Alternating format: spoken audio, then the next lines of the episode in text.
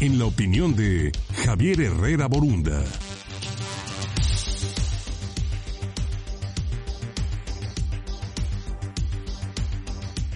8 de la mañana con 13 minutos, 17 grados la temperatura ambiente, como todos los jueves, por supuesto, aquí la opinión de Javier Herrera Borunda. Javier, buenos días, ¿cómo estás?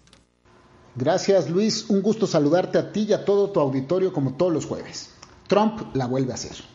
El lunes pasado el presidente Donald Trump anunció que está buscando designar como organizaciones terroristas a los cárteles de la droga mexicanos. Desde el punto de vista de derecho y política internacional, una designación de esa naturaleza trae una serie de consecuencias que intentaré brevemente enunciar y que explican por qué se ha causado tanta controversia. Desde el punto de vista político, es obvio que hay una agenda electoral atrás. Pintar a México como el villano, el origen de los males, siempre le ha sido un discurso que le ha servido para afianzarse con su base electoral. Y ante la cercanía de una competencia que se antoja cerrada, se ve en la necesidad de radicalizar su postura. El tema es que hoy no es solamente un candidato, es el presidente de Estados Unidos, de la economía más grande del mundo y del aparato de inteligencia y militar más sofisticado que hay sobre la Tierra. Una declaración así no hay que tomarse a la ligera.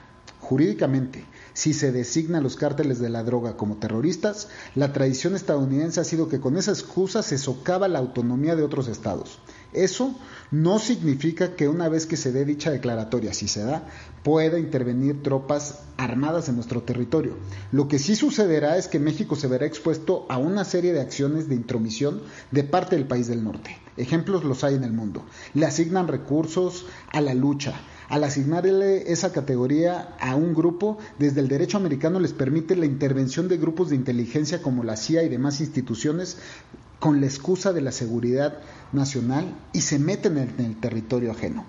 Hay quienes dicen que desde la perspectiva comercial, esa declaración no es más que una amague para poder conseguir victorias económicas en la negociación del TEMEC, el cual, cabe mencionar, sigue estancado en el Congreso americano. En suma, hay muchas visiones sobre el mismo tema, pero ninguna de ellas es alentadora para nuestro país.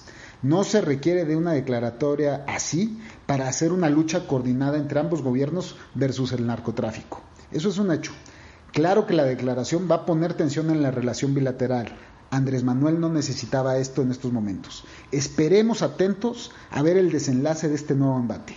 Por lo pronto, les dejo un gran saludo. Soy Javier Herrera Borunda y esta fue mi opinión. Muchas gracias. Estás en contacto